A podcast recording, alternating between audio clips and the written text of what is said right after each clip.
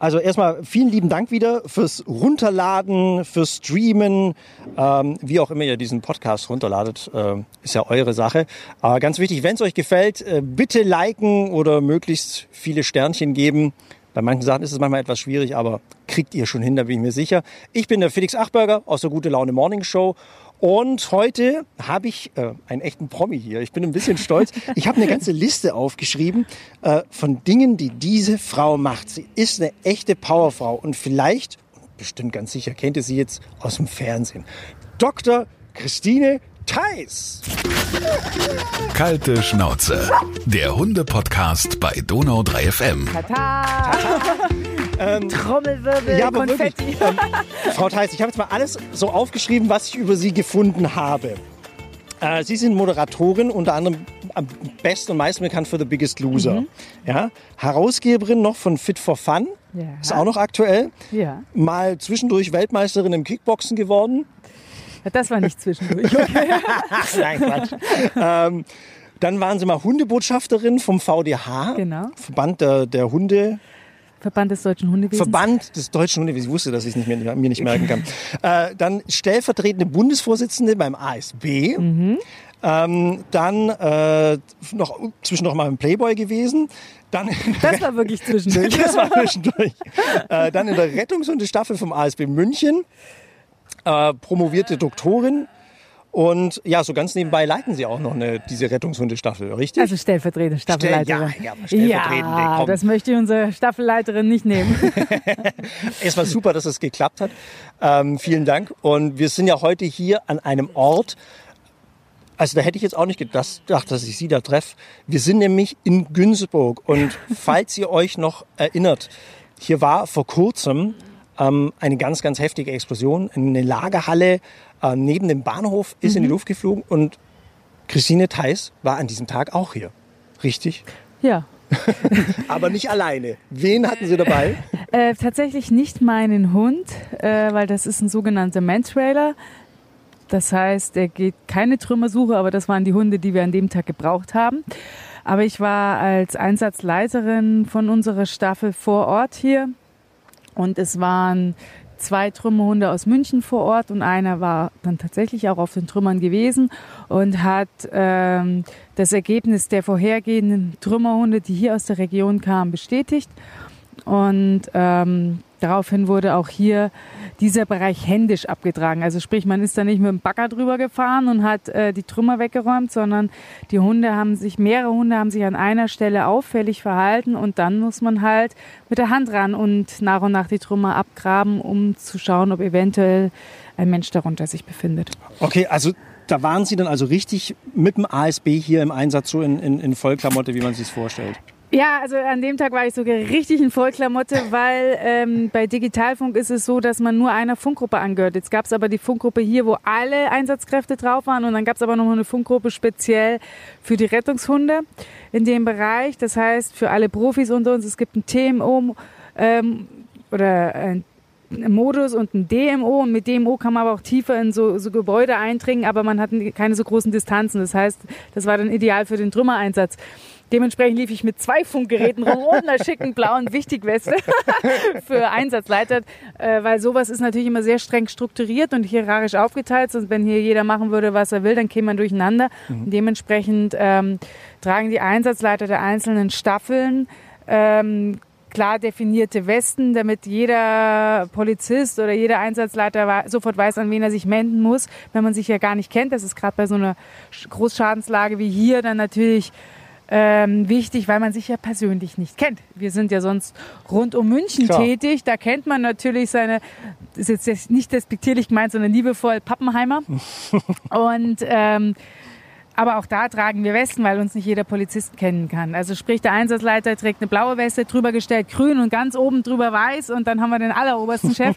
und so ist es aufgeteilt, äh, beziehungsweise grün ist sogar oberweiß. Ähm, überweis. Und ähm, so, so ist es aufgeteilt und so sah ich an dem Tag sehr, sehr wichtig aus. ähm, mit zwei, mit zwei ähm, Funkis. Ja klar, um Verwirrung auch noch maximal zu sorgen wahrscheinlich. Aber gehen wir mal kurz ins Detail. Warum waren jetzt Hunde hier so wichtig? Ja gut, man wusste ja nicht, man, es war bekannt, dass es ein leerstehendes Gebäude ist. Mhm. Aber nichtsdestotrotz weiß man nicht, ob sich Leute drin aufgehalten haben. Ja. Leerstehend hin wir, wir oder können her. ja, mal, können ja kurz mal in die Richtung Ja, mal wir rübergehen. können ja mal in die Richtung schauen, Genau. weil hier ist ein Bauzaun, da sieht man gerade nichts. Aber hier drinnen, da gehen wir natürlich nicht rein, weil das ist jetzt eine Baustelle. Aber man sieht ja doch deutlich, Ja. wie es das Dach abgehoben hat. Und die Trümmer sind wirklich 100 Meter weit geflogen. Als Wahnsinn. wir standen damals hier mit unseren Einsatzfahrzeugen und da hinten waren lauter Autos gestanden und da waren etliche ordentlich zerstört Ja. durch herumfliegende Trümmer. Also da parken jetzt, ähm, nur damit ihr es richtig versteht, also hier in Günzburg, da parken also gleich hinter dieser Halle jetzt ein paar Autos Genau, und rechts nebendran ist jetzt gerade noch frei. Da war alles voll, oder? Ja, alles voll nicht, aber, Aber- es- ich meine, wenn so ein 3-Meter-Balken äh, 100 Meter fliegt und dann auf deinem Auto landet, von dem du dachtest, dass du es in Sicherheit geparkt hast, oh, ist schon schwierig. Also ich weiß, dass die Polizei dann angefangen hat, halt die Besitzer ausfindig zu machen von den zerstörten Autos. Und wir haben, weil hier ist ein großer Platz, ähm, Volksfestplatz oder so, so Kirmesplatz. Und ähm, hier haben die ganzen Einsatzkräfte geparkt und konnten dann in den inneren Circle kamen sowieso nur die Einsatzkräfte rein, die ähm, direkt auf die Trümmer gingen. Und das war gar nicht so trivial. Erstens war es an dem Tag richtig warm. Die Ja. ganze Zeit hat es geregnet, aber an dem Tag war es warm. Ich erinnere mich gut, ja. Genau. Und ähm, das war aber, äh, in dem Haus ist Asbest verbaut. Das heißt, Auch alle das noch. Einsatzkräfte mussten komplett mit Ganzkörperschutzanzug zusätzlich zum Corona-Mundschutz ähm, in diesem Komplettanzug auf die Trümmer. Das heißt, man ist dann wirklich ähm, wie, wie in so, wie in so einem ähm, Science-Fiction-Film zum weißen Schutzanzug, Schutzbrille, Atemmaske, Handschuhe abgeklebt und auch die Hunde haben wir hinterher nach den Trümmern abgeduscht und abgewaschen, damit die eben nicht diese, fragen. Hey, ja. diese Fasern äh, oder diesen Asbeststaub Ja. ähm, auch noch zusätzlich im Fell hängen, haben, Fell hängen haben. Und sie haben auch vorher versucht, das Ganze zu benässen, damit eben nichts herumfliegt, sondern wenigstens festbappt, dass die Hunde das nicht einatmen. Ja. Ähm, was geht im Moment in einem Menschen, jetzt in dem Fall natürlich bei Ihnen, was, was geht an Ihnen vor? Also wenn man jetzt hier ist und man weiß ja nicht, auf was man sich hier einlässt, oder? Also es, weil, weil, es kann ja alles Mögliche unter dem Schutt hervorkommen oder noch was passieren. Was, was ging da in Ihnen vor? Ähm, ja, tatsächlich war das für mich mein erster Trümmereinsatz. Ähm, ich bin seit fast zwölf Jahren in der Rettungshundearbeit und wir haben auch fast jede Woche einen Einsatz, aber halt Mantrailing. Und Trümmer, ähm, da hatten wir in all den Jahren jetzt, seitdem ich dabei bin, glaube ich, waren drei Trümmereinsätze, bei denen ich aber, also insgesamt jetzt, und bei zweien war ich verhindert und diesmal war ich mit dabei, so dass es auch für mich eine komplett neue Situation war. Also ähm, äh, sich da in, Strukturen einzufügen, die man so gar nicht kennt, mit Leuten zusammenzuarbeiten, die man gar nicht kennt, hier überhaupt nicht zu wissen, was eigentlich, was eigentlich Sache ist. Es war ähm, ein sehr großer Alarm. Ähm, aber ist klar, dass man den im ersten Moment so groß raushaut, auch wenn dann Hunde gar nicht zum Einsatz gekommen sind. Bei uns sind auch nicht alle Hunde zum Einsatz gekommen. Aber äh, das ist ja auch kein Katastrophentourismus. Also nur weil dann zehn Hunde vor Ort sind, lässt man nicht zehn Hunde drauf, sondern wenn man weiß, jetzt haben wir das Bild, was wir brauchen, um weiter ähm, handlungsfähig zu bleiben in der Situation, dann, dann ist Schluss und dann werden die anderen Hunde nicht mehr eingesetzt, was- auch völlig legitim ist.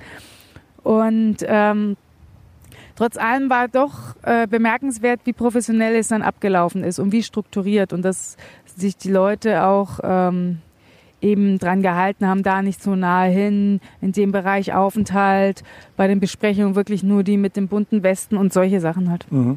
Ab, ab welchem Zeitpunkt wussten Sie, dass Sie Ihren Hund hier nicht mitnehmen müssen? Das wusste ich von Anfang an. Also Okay.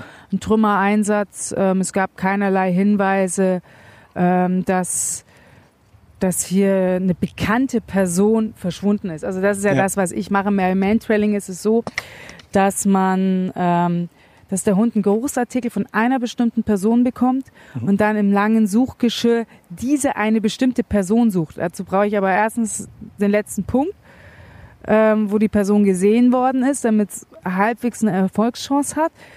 Und ich brauche die Person, die vermisst ist. Das hatten wir ja hier nicht. Dementsprechend war von, ich habe ihn gar nicht mitgenommen, also von Anfang an nicht. ähm, so, dass deswegen war es klar, dass ich ihn nicht brauche. Und wenn, dann gäbe es hier bestimmt auch Manswailer vor Ort. Ähm, da würde ich jetzt nicht in einem fremden Gebiet wildern und mich bei den anderen Hilfsorganisationen beliebt machen. Das ist klar. Aber ähm, kommen wir doch gerade mal zu, zu diesem Mantraining. Sie haben ja auch gesagt, Sie haben jetzt jede Woche einen Einsatz. Ähm, oder halt Ja, zurzeit ja? zurzeit ist recht viel. Also ähm, ich glaube, das ist auch so ein bisschen Corona-bedingt, dass die Leute so ein bisschen ausflippen. Okay. Also normalerweise ist es jetzt äh, zum Beispiel Kinder, Jugendliche haben wir maximal einmal im Jahr sonst. Jetzt Okay. hatten wir schon in den letzten Wochen vier insgesamt. Das heißt, was, was, was sind das für Einsätze zum Beispiel? Ähm, Ohne jetzt zu viel zu Äh, verraten. Nein, also Ja. das, äh, normalerweise ist es ganz typisch so 50 Prozent Demente, 50 Prozent Suizidale. Also Mhm. so ganz typischer Einsatz ist, ähm, ja, abends um sechs fiel im Altersheim auf, dass die Frau Schmidt fehlt.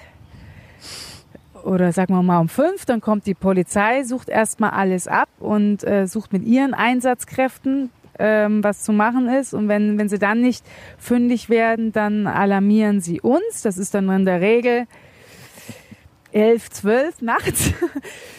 ähm, und dann äh, kommen wir, wobei nicht die Polizei mich anruft, sondern wir haben in München ein sehr schönes System. Es sind mehrere Rettungshundestaffeln, die zusammenarbeiten. Okay. Hand in Hand, wirklich organisationsübergreifend.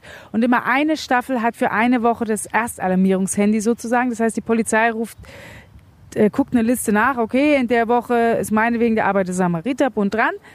Dann sagen die uns, was für ein Schadensbild ist oder was, was für ein Vermisstenbild ist. Wenn das jetzt ein Altersheim in der Stadt ist zum Beispiel, dann gehen nur die Mentrailer raus. Wenn es jetzt eher am Stadtrand ist und ein Waldgebiet ist in der Nähe, dann werden gleichzeitig auch noch die Flächenhunde alarmiert. Das sind Hunde, die nicht an der Leine suchen, die frei suchen, die jede Person anzeigen, die sie finden. Okay. Aber bei großen Waldgebieten, das ist mit dem Mentrailer suboptimal.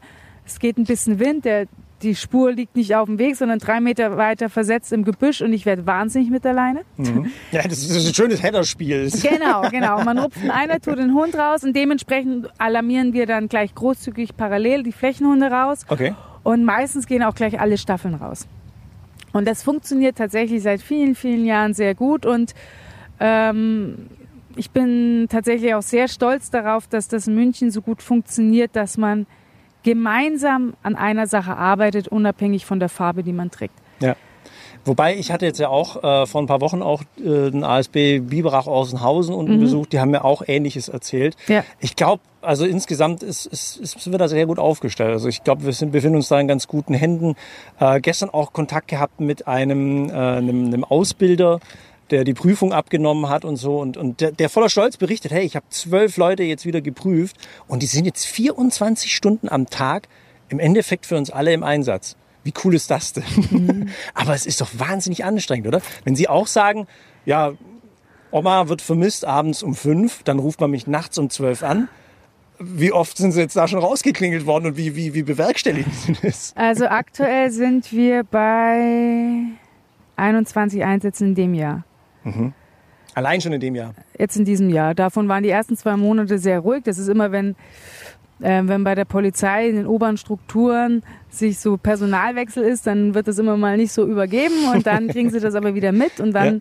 also sprich seit März. Also es ist, es hat sich während ähm, Corona also schon viel getan. Also man hat schon gemerkt, dass ähm, dass da viel Bewegung in die Bevölkerung reinkommt, obwohl eigentlich keine da gewesen ist. Aber ähm, ich glaube, dass schon gerade Menschen wie Demente, die normalerweise feste Strukturen brauchen, um überhaupt klarzukommen, ähm, Schwierigkeiten hatten mit der Situation.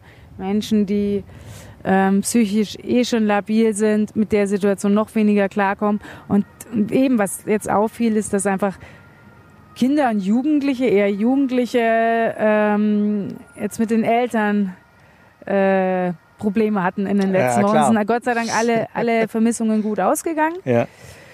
Ähm, zumindest bei den Kindern und Jugendlichen soweit. Ja, die auf jeden Fall. Aber das ist doch etwas, was uns aufgefallen ist. Ja, das ist normalerweise. jetzt dicht aufeinander gesessen. Da war wahrscheinlich auch viel. Genau, und jetzt geht die Schule, witzigerweise explodiert es jetzt hauptsächlich, wo die Schule wieder losgeht. so, okay. ähm, Okay. Kommen da ganz viele Punkte zusammen gerade. Also da geht die Arbeit nicht aus. Nein, uns wird nicht langweilig. Kommen wir mal äh, zum eigentlichen Star, der jetzt äh, gerade hier den Schatten sucht. Das ist wer? Sie haben Ihren Hund mitgebracht. Das ist mein Hermes. Hermes ist ein äh, deutscher Boxer. Mhm. ist jetzt zwei Jahre und wie alt ist er denn? Was haben wir dann? Juni. Ähm, vier Monate alt. Mhm. Ähm, tatsächlich, Hermes, stopp! Zu mir, komm. Komm mal her, Bube. Nur zur Erklärung, da kommt gerade ein Auto. ja, genau, Ich da will kommt nicht, dass gerade ein Auto Hermes, hergefahren weiter zu mir, komm. und äh, Und ich will Hermes nicht, dass er ist- überfahren wollte, wird. wollte sich das mal angucken. Komm mal her. Ist natürlich neugierig. Komm mal her. Sitzen. Bleiben. So ist fein. Und Hermes setzt sich gleich hin, das ist sehr gut. ich sehe schon, der Ja. Kalle ist äh, strikt erzogen. Ähm, ja, genau, also Hermes, äh, Alter haben wir jetzt schon geklärt, aber dann hat er ja ultra früh seine Prüfung abgelegt. Der oder? hat tatsächlich sehr früh seine Prüfung abgelegt. Ähm, äh, ich habe ihn aber auch allerdings schon angefangen, mit acht Wochen zu arbeiten.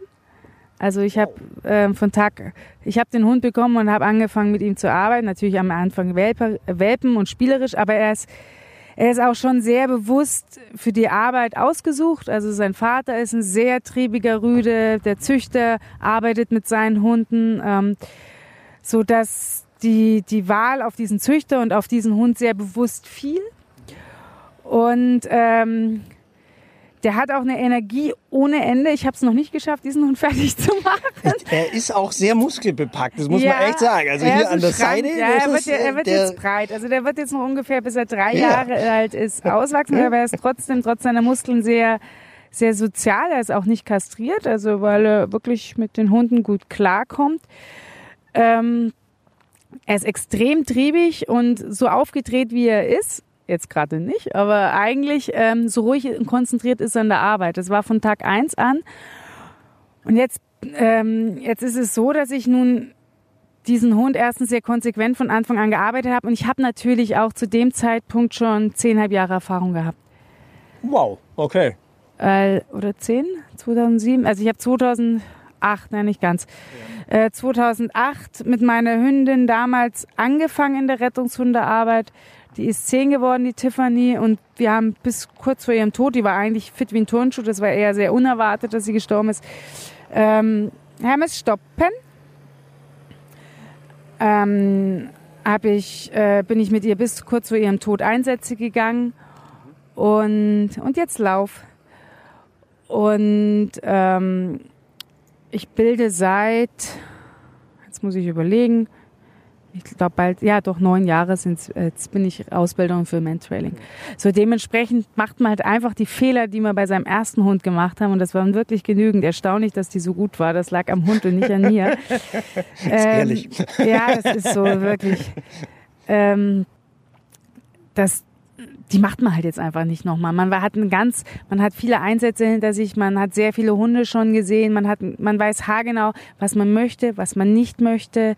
Man experimentiert nicht mit dem Hund, sondern hat eine klare Struktur und innerhalb dieser klaren Struktur kann halt der Hund sich viel schneller entfalten, weil er sich auf mich verlassen kann und ich auf ihn und der ist, wir können nachher wegen mir mal gerne äh, mir so einen kleinen Trail machen oder so. Der ist unglaublich klar in der Körpersprache. Ein Boxer ist eh schon klar in der Körpersprache, weil man in seinem Gesicht alles sieht. Aber Hermes ist noch klarer. Aber Hermes ist schon sehr explizit. Also selbst, selbst wenn Leute mitlaufen, die von Trailen keine Ahnung haben, die sagen, ja, ich weiß, was der Hund mir sagen will. Krass. Weil Trailen ist ja nicht hinterherlaufen. Ist Ja. eigentlich ein ganz schmaler Grad zwischen permanent ähm, den Hund lesen und in Aktion übersetzen und dieser Grad zwischen hundertprozentigem Vertrauen auf der einen Seite und Hilfestellung geben auf der anderen Seite. Das ist Mantrailing. Wieso heißt er denn Hermes? Weil er ein, Wie der Götterbote. weil er ein Haarwurf ist. Und dann blieb dann echt. Ah. Ja, und ich wollte schon, wenn, wenn ich äh, dann schon denselben Namen geben, Rufnamen auch, wie er dann im, im Pass stehen hat. Hermes vom Gärtnerplatz ist das. Okay. Und ähm, ich erst habe ich ein bisschen gehadert wegen dem Paketservice. Ach so, Gott. Den hatte ich jetzt gar nicht Ja, auf dem und Schirm. dann dachte aber ich mir okay. eigentlich, wie schön ist es, wenn man von einem Götterboten gefunden wird. Eben. Ja. Ich bräuchte noch so kleine Schuhe mit Flügeln Nur der dran. Züchter, hat, der Züchter hat echt gehadert, der arbeitet nämlich bei DHL. Ah. Und dann hat er mir, dann hat er mir, als ich dann, ich habe den Hermes mit drei Wochen rausgesucht Ja. und war ab da dann wirklich, bis er zu mir kam, mindestens einmal in der Woche beim Züchter. Mhm. Wenn nicht sogar zweimal und äh, wirklich ein toller Mann und oder tolles, tolles Paar, Ehepaar. Und ähm, der hat mir dann zum Abschied hat er mir dann eine DHL-Mütze geschenkt. Habe ich gesagt, Karl-Heinz, ehrlich, wenn es ein D-Wurf gewesen wäre, wäre es selbstverständlich ein, Ein DHL DHL-Hund geworden. Aber so ist es halt ein Hermes Krass. geworden. Wie hat es bei Ihnen angefangen mit, mit, mit, mit, dieser, mit dieser Rettungshundnummer? Also das muss ja irgendwann mal, muss der Funke übergesprungen sein. Also tatsächlich ist ein Hobby, was süchtig macht. Okay. Aber angefangen habe ich, ähm, also ich habe damals mit meiner Tiffany, das war auch eine Boxerhündin, Tiffany vom Buchhorn, hier äh, vom Bodensee tatsächlich, ähm, aus Friedrichshafen. Und die Tiffany, da habe ich einfach gemerkt, die ist zu schlau für nur die Couch. Jetzt hat man dann die Möglichkeit, Hundesport zu machen. Ähm, das wollte ich aber nicht, weil ich damals ja schon für mich selber Leistungssportlerin war und dieses Streben nach Medaillen und diesen, dieses, dieses Ersterwerden und so weiter und so fort, das wollte ich nicht auch noch bei meinem Hund haben. Also deswegen habe ich davon Abstand genommen, aber ich wollte schon irgendwie mehr haben als nur einmal in der Woche ein bisschen Unterordnung in der Hundeschule. Ja. Und dann habe ich damals durch Zufall mitbekommen bei uns im Park, dass da hat eine mit ihrem Hund trainiert. Da kam er so ins Gespräch, dass die bei einer Rettungshundestaffel ist. Und damals habe ich zum ersten Mal gecheckt, dass das nicht irgendwie Polizisten sind oder so, sondern dass das alles Ehrenamtler sind. Und dann habe ich angefangen, äh, so mir die einzelnen Rettungshundestaffeln in München rauszusuchen. Und so kam ich dann letztendlich beim ASB an und ähm, bin seitdem sehr glücklich da und zufrieden. Und ähm, wir sind dann damals, warum sind wir beim Mantrailing gelandet? Tatsächlich hatte ich meinem Hund gerade mit Ach und Krach abgewöhnt, zu jedem Person im Park zu rennen, die auf dem Boden lag, um, um diese zu begrüßen. genau, das machst du aber bei der Harte Flächenarbeit Arbeit, ja, ja. dass du den Hund bestätigst dafür, dass er zu einer fremden Person hingeht und dann anzeigt. Nicht so, nee, also Stimmt, jetzt oder? Das ist echt doof. Jetzt habe ich mir das gerade, gerade diesen Boxer abgewöhnt und ähm, habe dann gesagt, ich würde gerne Mantrailing probieren, auch weil ein Boxer eh schon so aufgedreht ist und das ist was, was den Hund runterbringt. Und das hat der Tiffany von Tag eins an Spaß gemacht und mir auch. Und dann ist es wirklich so, das ist ein extrem zeitintensives Hobby. Aber wir haben einfach tolle Mädels in der Staffel. Wir haben jetzt endlich auch wieder ein paar Männer. Ich finde es Wahnsinn, dass Sie das Hobby nennen. Weil, wie gesagt, also ich finde, das ist, das ist, Es ist ja es eine ist krass. Passion, Es es ist wirklich eine Leidenschaft. Passion, ja. Also es ist jeden Mittwoch haben wir, je nachdem was es ist, drei bis fünf Stunden Training, Mhm. jeden Samstag sieben Stunden. Dann kommt noch die theoretische Ausbildung dazu, ähm, es kommen die Einsätze dazu. Ich schaue zu, dass ich ganz konsequent meinen Hund zweimal in der Woche arbeite. Ähm, also auch, auch einfach privat, das geht ja auch. Und ähm, ich weiß ja, was ich mache. Und aber ich, ich, wir haben bei uns in der Gruppe, wir haben eben Flächenhunde und Trümmerhunde bei uns in der Staffel und wir haben die Mantrailer. Und wir sind gerade sechs Mädels, sieben Hunde und diese Mädels, ich liebe diese Truppe, die sind alle genauso verrückt wie ich. Die schauen nicht auf die Uhr, sondern für sie zählt, dass es dass gut gearbeitet wurde. Wir sehen uns und wir lachen und wir haben gute Laune und da, da gibt's keine schlechte, keine schlechte Stimmung. Und ich genieße das so, mit diesen Menschen zusammenzuarbeiten und diese, diese Hingabe jede Woche zu erleben. Und ähm, ja, das ist das schönste Hobby, was man haben kann. Ist das vielleicht auch mal was Schönes, dass es mal nicht nur um Fernsehen, um diese, diese ganze, ich nenne es jetzt mal Glamour-Welt und dieses ganze Ding mal geht? Ähm, ja, definitiv. Ich glaube auch, dass das schon einen großen Anteil daran hat, dass ich, ähm, ich würde jetzt behaupten, dass ich halbwegs normal geblieben bin. Ähm, wenn man so andere Promis anschaut. Bis jetzt noch, ja. Bis jetzt. Ja, es kommt noch. Ich lebe, ja, genau, Ich habe meinen roten Ende Teppich hinten im Kofferraum. da wird gleich ausgerollt. ähm, nee, tatsächlich ist es, ähm, ist das, glaube ich, schon ein wichtiger Anteil, dass man, dass man sieht, dass das eine eine schicke, süße Fake-Welt ist, ähm, die aber mit der Realität nichts zu tun hat und ähm, dass es einfach ganz andere Prioritäten gibt, als was ich für ein Kleid auf dem Teppich trage und ähm, auch, auch was, was Leute über einen schreiben oder denken. Ähm, wenn man dann nachts um zwei ähm, versucht, jemanden zu finden, Ja. wo die Angehörigen sich Sorgen machen und ähm, ja, und das eben dann auch noch alles ehrenamtlich, eben nicht, nicht für Zeitungsartikel, nicht für Geld und nicht für Prestige, sondern einfach, weil man mit ganzem Herzen dahinter steht. Ja. Am Ende wahrscheinlich nicht mal namentlich irgendwo genannt, sondern einfach nur, Ja, dass das man war, man war dabei. Das Genau. auch mein, mein höchsten Respekt an, an alle da draußen. Ähm, ja, wie ist es mit, mit, mit, mit Hermes jetzt zusammenzuleben? Ich kann mir ja vorstellen, also Ihr Terminkalender, das hört sich unglaublich voll an. Wie kriegen Sie das alles auf die Kette? Ja, im Moment ist er Corona bereinigt. Also nicht der Hund, sondern der Terminkalender. Okay. ähm, also ich mit dem Hermes zusammenzuleben, ich habe ja noch einen, noch einen anderen Rüden. Ich habe Ah, okay. ja, hab ja noch den Osito, aber der Osito, das ist das komplette Gegenteil vom Hermes, der kann wirklich nix. also richtig, ja, so das äh, Enfant terrible. äh, nein, der, der ganze Burdepp. Aber muss auch sein. ähm, nee, den habe ich vor bald neun Jahren in Spanien auf der Straße gefunden. Oberschenkelhals gebrochen, Wirbelsäule Oh. angebrochen. Okay. Ähm, und den hat dann damals meine Hündin gesagt, die fand jeden Hund doof auf der Straße und das ist aber auch ein Boxer. Und da hat sie gesagt, ach, der ist aber schick. Und dann haben wir ihn halt mitgenommen. Hat echt der Hund entschieden. Ja, ich wollte eigentlich keinen zweiten. Und, ähm, aber gut, der Osito, jetzt ist er halt bei uns, aber der, das ist als Rettungshund undenkbar. Jedenfalls mit dem Hermes, das ist, also wenn ich mir einen Hund basteln könnte, käme mein Hermes raus. Das ist so mein absoluter Traumhund und das ist, ähm, was auch wirklich ist, wenn man erstmal anfängt, mit den Hunden einsetzen zu gehen. Und das, das ist ja dann wirklich der Moment, wo man sich fallen lassen muss, um wirklich seinem Hund zu vertrauen. Das gibt eine unfassbare Bindung. Und ich merke das auch nach Einsätzen, wie dann der Hund immer noch mal zu mir kommt und sich zu mir auf den Schoß legt und sich noch mal ganz eng an mich drückt. Und die Hunde spüren das selber, dass das schon, schon noch mal eine ganz andere Bindungsqualität ist.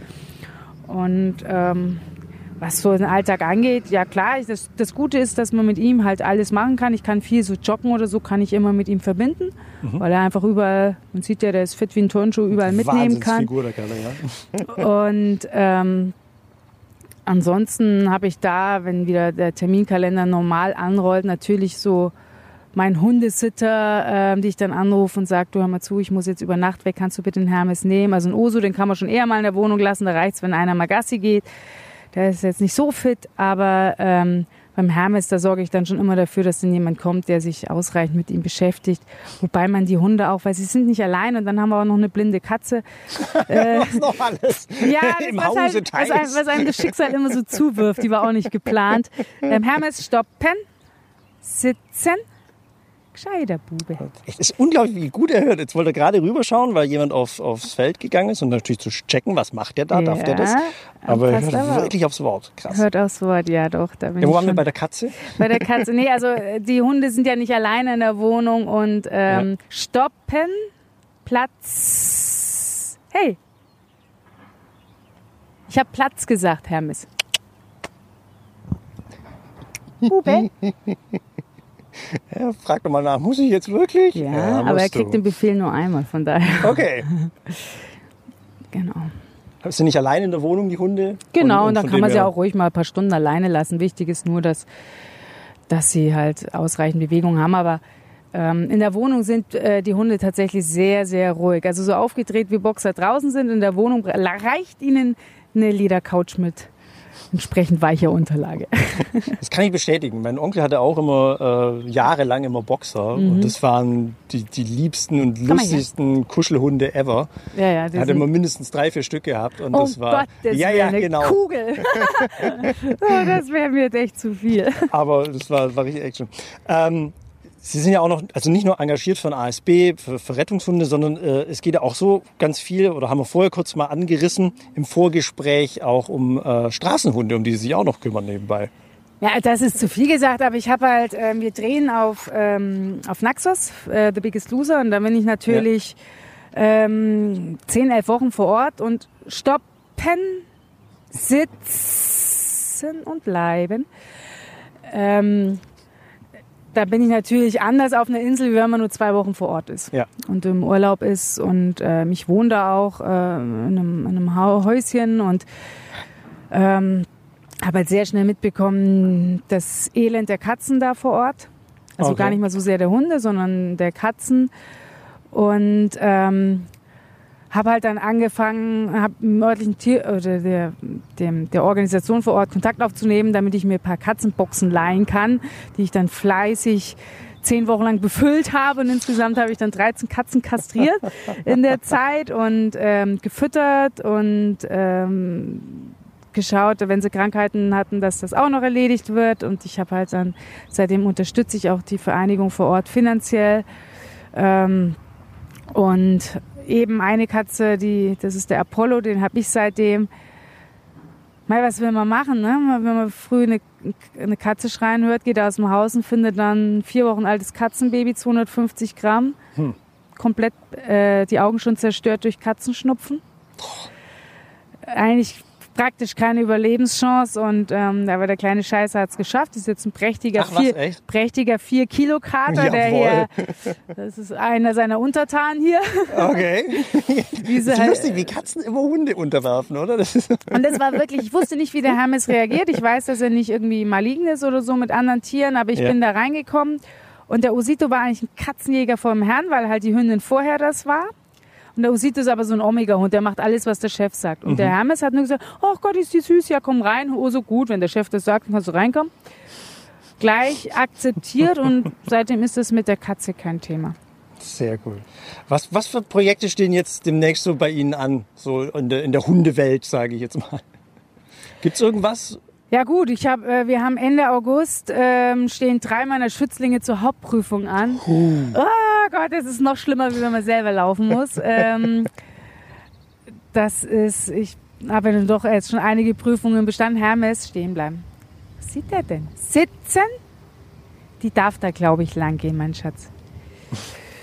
ähm, Passt auf, immer. Na, passt auf, es ein Boxer. Ja, ja.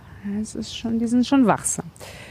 Ähm, aber Boxer bellen nicht unnötig, das ist sehr angenehm. Das ist wirklich, das, also meine hätte jetzt, glaube ich, schon viermal laut gegeben. so ein Nein, typischer nein, nein. Herdenschutzhund. So, Ja, ja, nee, nee, überhaupt nicht.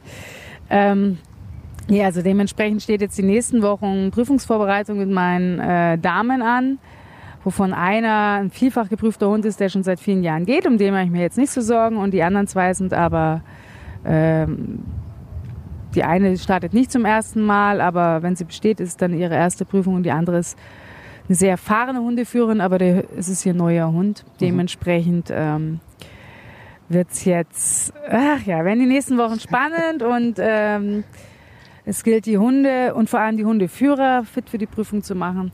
Das heißt, dass man einfach sie so gut vorbereitet, dass sie entspannt in die Prüfung gehen. Und das ist das Entscheidende, weil wie entschuldigt bitte den Ausdruck, aber scheiße läuft die Leine runter, sage ich immer. Sprich, wenn ich total verkrampft und ängstlich in die Prüfung gehen, wird's nichts. Ja.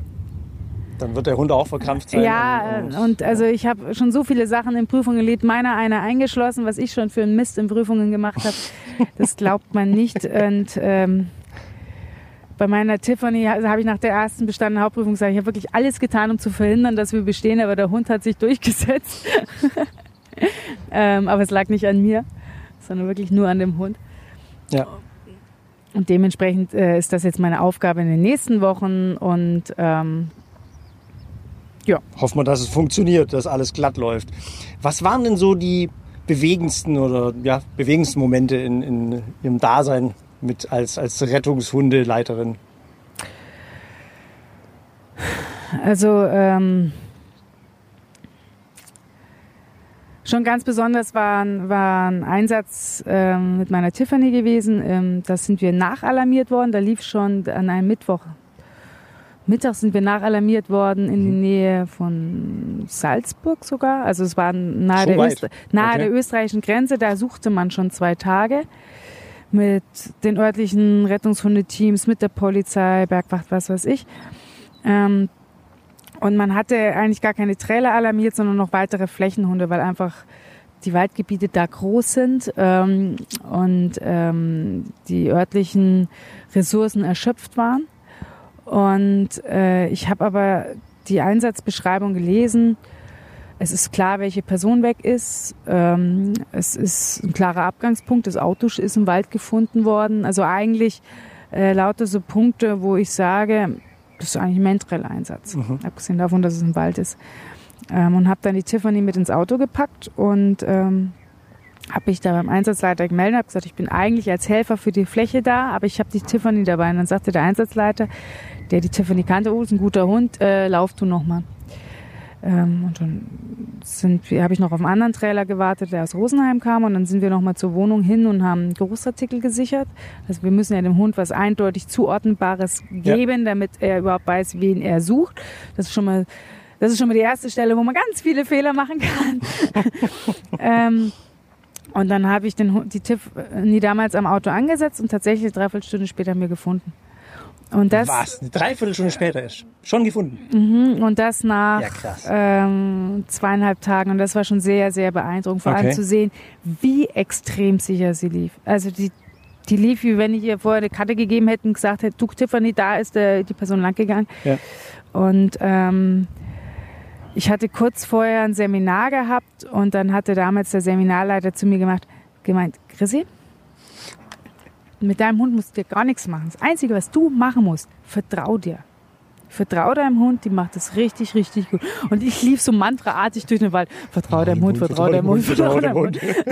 Und dann äh, bog die damals plötzlich, die lief die ganze Zeit auf diesen geschlängelt, also auf diesen Serpentinen den Berg hoch und plötzlich haute die den, den Stopp rein und ging steil äh, den Berg, also weg vom Weg, einfach nur den, den, den Hang hoch. Und es war so steil, dass ich auf allen Vieren hochgekrabbelt bin, meinen Hund abgeleint habe, meine Helferin mit der Leine hochgezogen habe. Weil das so steil war. Und ich so, ja, der wird doch irgendwie 75-Jähriger nicht hochkommen. Ja. Oder wie alt er damals war, auf jeden Fall schon über 70. Und, ähm, und dann ich so, vertrau deinem Hund, vertrau deinem Hund. Und ich habe eher damit gerechnet, dass es irgendwie von oben runter geweht hat oder so. Minute später war sie davor gesessen. Also das, Ja, ähm, Wahnsinn. Das ist echt krass. das war wirklich, da bist du tagelang danach noch so, oh Gott. Und äh, wenn ich ähm, heute noch daran denke, das war schon ein Lohn für all die harte Arbeit, so, so ein Ding abzuliefern. Und ähm, aber es gehen auch einem Einsätze nach, äh, die man selbst verbockt hat.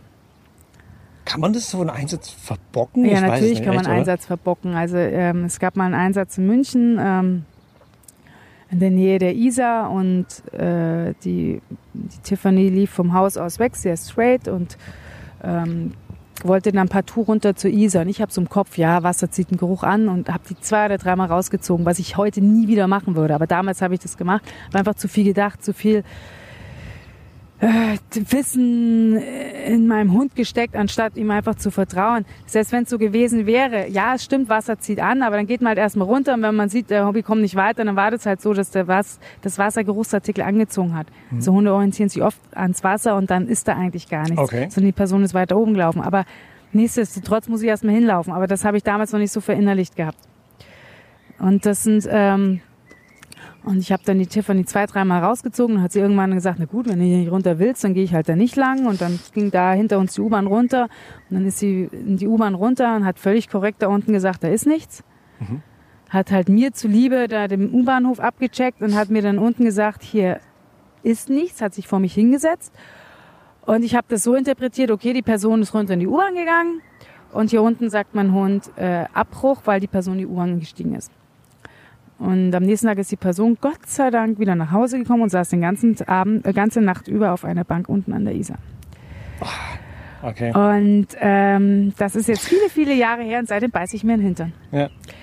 Äh, aber ich glaube, dass es halt auch Fehler passieren und ähm, wichtig ist, es ist Gott sei Dank in dem Fall gut ausgegangen. Aber ich glaube, das Wichtigste ist einfach, dass man sich ehrlich damit auseinandersetzt, dass man analysiert, was man falsch gemacht hat und dass man daraus lernt. Und dass man versucht, seinen Schützlingen zu vermitteln, dass sie diese Fehler nicht zwingend wiederholen, sondern es muss reichen, wenn ich ihn gemacht habe. Ich stelle mir auch zum Schluss immer gerne die Frage, ähm, wobei ich mir so vorstellen kann, in welche Richtung es geht. ähm, was was wäre denn so ein Wunsch von Ihnen für, für die Hundewelt? So im Allgemeinen, wenn Sie jetzt irgendwie einen Wunsch frei hätten, was, was würden Sie denn gerne ändern oder irgendeinen Appell vielleicht an, an Oh, das sind- Hundehalter oder? Tatsächlich sind es ganz viele Sachen, die ich ändern würde. Oder? Okay, ja, bitte. Es ist nicht nur eine. Ähm, zum einen wünsche ich mir mehr Toleranz, das gilt für alle, aber mehr Toleranz und Rücksichtnahme gegenüber von Nicht-Hundehaltern, gegenüber Hundehaltern, aber auch gegenüber von Hundehaltern zu Nicht-Hundehaltern. Also ich finde, es ist das Selbstverständlichste auf der Welt, dass man seinen Dreck wegräumt. Es ist das Selbstverständliche, also ich lasse meinen Hund auch viel freilaufen, aber es gibt gewisse Dinge, da geht's halt nicht. Also ähm, gerade in der Großstadt, ich komme aus München, es funktioniert nur das Zusammenleben, wenn man so neben all den Freiheiten, die wir gerne haben, auch Rücksichtnahme übt. Ähm, ich finde unerzogene Hunde grässlich. Also wirklich, das nervt mich total und ich habe das Gefühl, es werden immer mehr, mehr Leute, die sich einen Hund anschaffen. ist ja zum einen ganz nett, aber die sich überhaupt nicht bewusst sind, was das für Konsequenzen hat. Die ähm, ihn auch zu sehr als Spielzeug sehen oder als, als Ersatz für irgendwas anderes, aber Ja, wie so ein ähm, Kuscheltier, das habe ich so ja, das Gefühl. aber ja. ähm, dem Hund nicht die Struktur geben und auch von dem Hund selbst eigentlich nichts verlangen, außer dass er ähm, Küsschen gibt und ähm, mit ins Bett kommt. Das finde ich sehr problematisch. Und was ich auch extrem problematisch finde, ähm, ist dieses, diese Modehunde. Mhm. Aktuell sind es Möpse, französische Bulldoggen, aber auch Wischler. Der ist vielleicht körperlich nicht komplett im Eimer, aber charakterlich sind viele Wischlers dermaßen ängstlich mittlerweile. Die haben überhaupt nichts mehr mit den Hunden zu tun, die vor 15 Jahren noch Wischlers waren. Das war nicht eine sehr robuste Jagdhunderasse. Ähm, Möpse, französische Bulldoggen ist eine Katastrophe, Was Atemwege und so weiter. was angeht, ja. Atemwege angeht, was aber auch Allergien angeht. Und ähm, es kann einfach, und das, das Groteske ist auch noch, dass die Leute, die Mops hatten, ähm, sich danach wieder einen anschaffen, weil sie das Gefühl mögen, gebraucht zu werden. Nein, oh, das ist pervers. Mhm, Das, das ist echt pervers. pervers. Okay. Und ähm, das sind alles so Dinge, die mir wahnsinnig gegen den Strich gehen. Und ich finde es. Und ich habe auch tatsächlich ähm, ein Problem mit. Ähm, da jetzt werde ich wahrscheinlich äh, einen Shitstorm auf mich ziehen, aber ähm, Hermes, geh runter. Ich, ich kenne mich da auch aus. Ähm, ich kenne mich da habe ja gar kein wunderbar. Facebook, ich kriege ihn gar nicht mit. Du musst mit dem Gut, Shitstorm okay, alleine okay, leben. okay. Ja, ich, ich Ähm, halte es aus. Ich nehme genau, es auf mich. nein. Ähm, tatsächlich habe ich ein Problem mit ähm, gewissen Formen von Auslandstierschutz. Okay.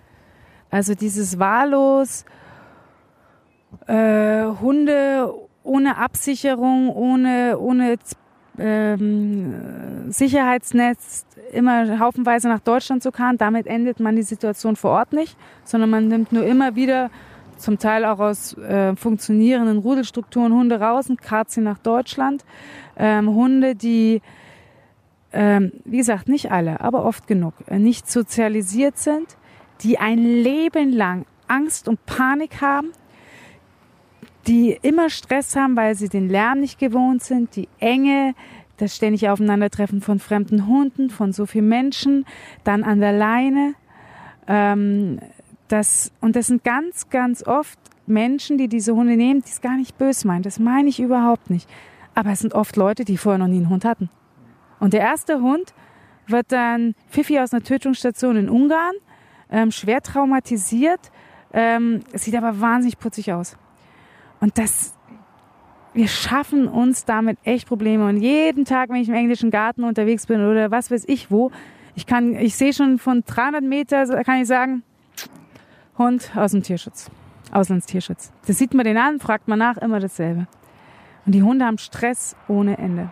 Es wäre viel, in meinen Augen viel, viel sinnvoller, die Kohle in organisierte Strukturen vor Ort zu stecken, in Kastrationsaktionen, in Aufklärung der Bevölkerung, in ähm, schön große große Freilaufgehege und was weiß ich, dass die Hunde von der Straße kommen, Fütterungsplätze, Gespräche mit oder ähm, Lobby bei Lobbyarbeit bei der entsprechenden Regierung, als immer dieses Hunde rausnehmen in einer ultralangen Fahrt, die sie überhaupt nicht einschätzen, kennen die Hunde nach Deutschland zu karren, dann kommen die, werden die am Parkplatz von irgendjemandem abgeholt, den sie noch nie gesehen haben und dann sollen sie funktionieren. Ja. Ja, wobei diese Organisationen die sich ganz oft ja dadurch finanzieren. Also das ist ja das Groteske dabei. Das- das- also das- auf der einen Seite die Hunde holen. Sie meint es auch nicht böse. Nein, also, nein, oder das, das ist nicht. Hermes, bleib hier. Ähm, das unterstelle ich auch niemanden. Und ich unterstelle auch niemanden, dass sie sich ähm, bereichern wollen, sondern in der Regel fließt ja das Geld wirklich dann wieder einfach ins nackte Überleben zurück. Aber ich glaube, dass es äh, intelligentere Formen braucht als die, die wir im Moment haben.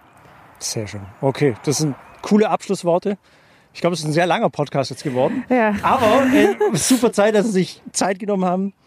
Dr. Christine Theis, wenn euch dieser Podcast gefallen hat, wie gesagt, gerne liken, wie auch immer das bei eurer Plattform funktioniert. Dann freue ich mich und ja, vielleicht auch der Sender. Mal schauen. Alles klar. Dankeschön. Und Bitte, wo, bitte. wo geht's jetzt hin als nächstes? Ich fahre jetzt wieder nach München. Nach München zurück. Okay, alles klar. Danke für die Zeit und ja, noch viel Spaß im Restleben. Den werde ich haben. Jetzt muss ich erstmal einen Hundehaufen wegräumen, der da hinten liegt. Kalte Schnauze, der Hunde-Podcast bei Donau 3 FM.